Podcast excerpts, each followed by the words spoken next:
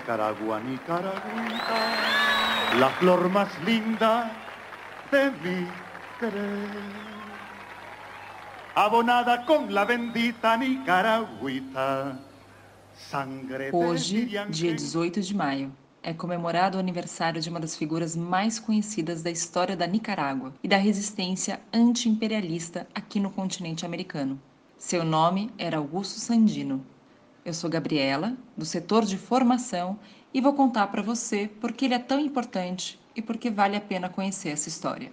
Sandino nasceu em 1895 na Nicarágua, que é um dos países na América Central que ficam aqui para cima do Brasil, naquele trechinho do continente logo antes do México e dos Estados Unidos. Desde que nasceu, Sandino viu seu país ser controlado pelos interesses dos Estados Unidos, que fizeram várias invasões militares na Nicarágua e interferiram na política do país para garantir os seus interesses e os da elite local, que mantinha o povo miserável, analfabeto e oprimido. Em 1926, teve início uma guerra civil liderada por dois generais que estavam descontentes com a política atual e exigiam novas eleições. Percebendo que essa situação poderia enfraquecer o seu domínio sobre o país, os Estados Unidos enviaram imediatamente mais de 5 mil fuzileiros navais para o país, ocupando todas as grandes cidades. Nesse ano de 1926, Augusto Sandino tinha 31 anos e trabalhava e morava no México. Ele resolveu largar tudo que ele tinha lá para voltar para o seu país, porque ele também percebeu que aquela era uma oportunidade de lutar, não apenas por novas eleições que manteriam a mesma velha elite no poder, mas sim pela libertação do seu país e por um governo que finalmente olhasse para o povo da Nicarágua. Chegando no seu país, ele não se juntou a nenhuma daquelas duas tropas que já estavam estabelecidas e que lutavam por novas eleições. Ele organizou uma terceira tropa de resistência.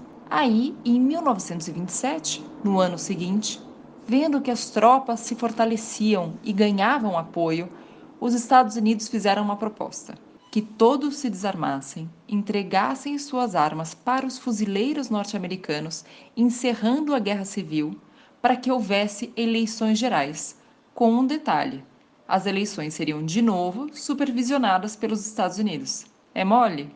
Ou seja, ficaria tudo como era antes. Bom, os dois generais que haviam organizado os outros grupos de resistência aceitaram esse pacto. Mas Sandino não. Ele foi com as suas tropas para as montanhas. Camponeses e mineiros se uniram a ele. E ele foi um grande estrategista da luta de guerrilha, e o seu exército, que tinha menos de mil homens, resistiu bravamente às forças norte-americanas, que eram muito mais numerosas e muito bem equipadas. A sua estratégia era vencer o grande pelo pequeno. Se eles não conseguiram exatamente derrotar na força esse exército, a resistência deles enfraqueceu muito os Estados Unidos, que começou a sofrer uma grande pressão para sair da Nicarágua. As tropas de Sandino foram minando a possibilidade de permanência do exército dos Estados Unidos, até que eles se viram obrigados a sair do país em 1933. Vitória popular. Finalmente haveria uma nova eleição para presidente. Mas antes de se retirar, os Estados Unidos deixaram Somoza, um homem que era da confiança deles, como chefe da Guarda Nacional.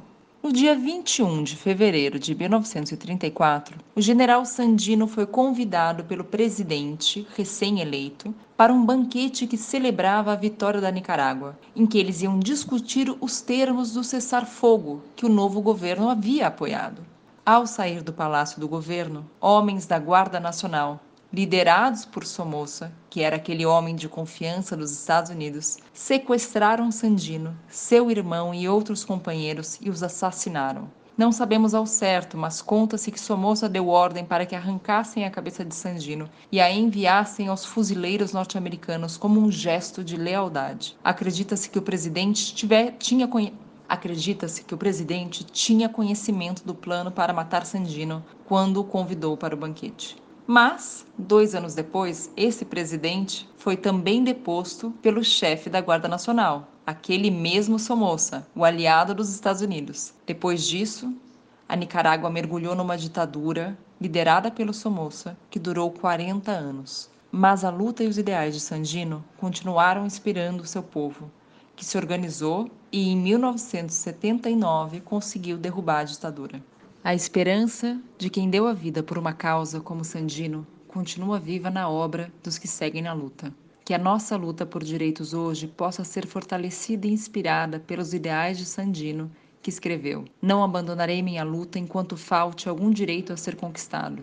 A minha causa é a causa do meu povo, a causa da América, a causa de todos os povos oprimidos. MTST, a luta é para valer. Ai, Nicaragua, sos más dulcita que la mielita de Tamagas. Pero ahora que ya sos libre, Nicaragüita, yo te quiero mucho más.